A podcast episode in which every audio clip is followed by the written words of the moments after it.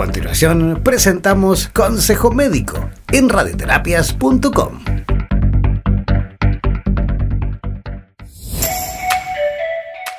Mantener los oídos limpios es algo muy importante. Cabe destacar que el oído tiene como dentro de sus funciones, aparte de escuchar, el equilibrio, todo ello, él tiene como una función de la autolimpieza. Aunque nosotros no lo sepamos, el oído tiene unas ciertas células, tiene unos ciertos vellitos que están justo en la entrada del oído y que permiten la autolimpieza. Entonces mantener los oídos limpios, eh, libres de tapones de cera, libre de exceso de cerumen o de secreciones o de humedad es lo que ayuda a mantener un ambiente completamente equilibrado, con un pH equilibrado y de esa manera podemos escuchar de forma adecuada y evitar por supuesto las infecciones opciones es importante destacar que los oídos se limpian de manera automática o podemos decirle de manera espontánea. Cuando producimos una cantidad de cera, que cabe destacar que la cera es una barrera protectora para las infecciones que mantiene la piel de tu oído de manera adecuada y sana, pero cuando se produce un exceso de cera, pues las mismas, los mismos vellos que tenemos en la entrada del conducto auditivo externo se encargan de comenzar a remover esa cera hacia la parte exterior y nosotros fácilmente al momento de bañarnos con una toalla nos secamos la parte externa del oído y allí podemos empezar a extraer ese exceso de cera que tenemos.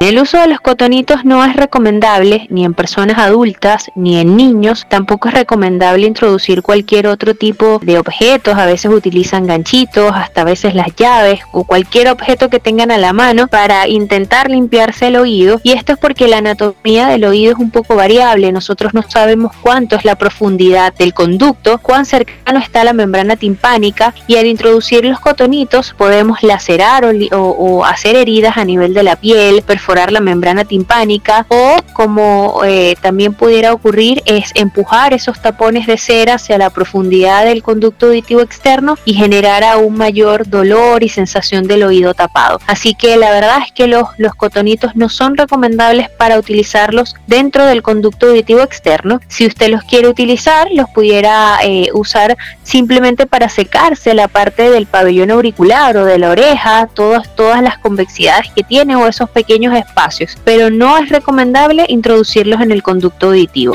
El lavado de oído cabe destacar aquella técnica en la cual se irriga suero fisiológico a través de una jeringa a presión dentro del conducto auditivo. No me refiero en este caso a que usted se lave o se limpie el oído por fuera con una toalla húmeda, ¿ok? Sino que me refiero a esta técnica en la cual se irriga a eh, suero fisiológico a presión dentro del oído. Esto no es recomendado en el caso de que usted esté sufriendo de un dolor de oído, que tenga una infección aguda o que esté cursando con un proceso infeccioso al momento o que usted tenga una perforación timpánica. Lo ideal siempre que exista alguna molestia en el oído, usted lo sienta tapado, con dolor, le esté eh, supurando o botando materia, es que usted acuda al especialista, al otorrino laringólogo o a su médico general, lo revise y chequee si realmente usted tiene indicación de hacerse este tipo de limpieza. Y sobre todo tenga en cuenta de que en caso de que, se, que tenga indicación de hacerla, debe realizarse bajo manos expertas, en personas que lo hagan con frecuencia y que conozcan muy bien la técnica, sus complicaciones y sus indicaciones.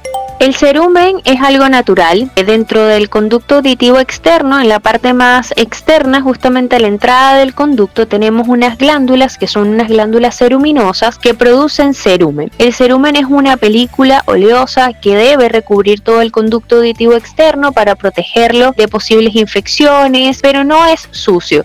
Si bien es cierto que existen variaciones en cada persona, hay algunas personas que producen mayor cantidad de cerumen, otras que producen una cantidad normal y aquellas que no producen. Es recomendable que si usted produce mucho cerumen, vaya al menos una o dos veces al año al especialista al laringólogo para que realice una limpieza y así evitar el exceso o la acumulación del cerumen que pudiera generar infecciones, dolor o que usted no pueda escuchar bien. Cuando usted siente nota que en su oído eh, comienza a picarle, molesta, tiene sensación como de que si le caminara un animalito dentro del oído, posiblemente esté ocurriendo algo. Esto desde lo más básico, que son los cambios normales, eh, la descamación de la piel dentro del oído, puede generarse también una otitis externa eczematosa, dermatitis de la piel del conducto, ¿ok? O simplemente exceso de cerumen. Así que si usted siente que le pique el oído o que le molesta, la verdad es que debe consultar a un especialista. Si usted eh, sufre de exceso de cerumen, en ese caso debiese hacerse limpiezas de oído. De lo contrario, si no ha sufrido nunca de exceso de cerumen, usted siente que escucha bien, no es necesario hacer una limpieza de oído en el sentido de que introduzca algún instrumento o haga alguna maniobra para tratar de sacarse la cera. Usted puede limpiarse el pabellón auricular con una toalla húmeda en la parte externa, pero la parte interna del oído no debe ser manipulada al menos que sea con una Es recomendable que para aquellas personas que producen mucho cera, intentar mantener ese cerumen de una manera más oleosa, que sea que tenga una textura como más pastosa para que no se acumule tanto. Es por eso que se les recomienda usar aceite de almendras, pueden usar también vaselina líquida, aplicarse al menos tres gotitas una vez por semana en ambos oídos eh, y esto hacerlo como un hábito con la finalidad de que no se acumule tanta cera y que la cera sea más fácil para expulsar por el propio oído sin necesidad de usted introducir algún elemento para limpiarlo.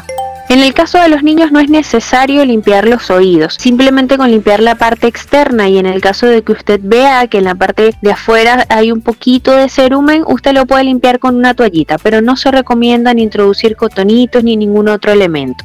Mi nombre es Génesis Benaventa, soy médico especialista en otorrinolaringología venezolana, actualmente vivo en Chile. Me encantaría contactarme con ustedes a través de mi Instagram como arroba doctora o mi correo benaventagenesis.gmail.com. Déjanos tus preguntas al WhatsApp más 569-7242-7060 y uno de nuestros profesionales de la agrupación de Médicos Iberoamericanos Unidos responderá a tus inquietudes. Hemos presentado Consejo Médico en radioterapias.com. En radioterapias.com somos lo que sentimos.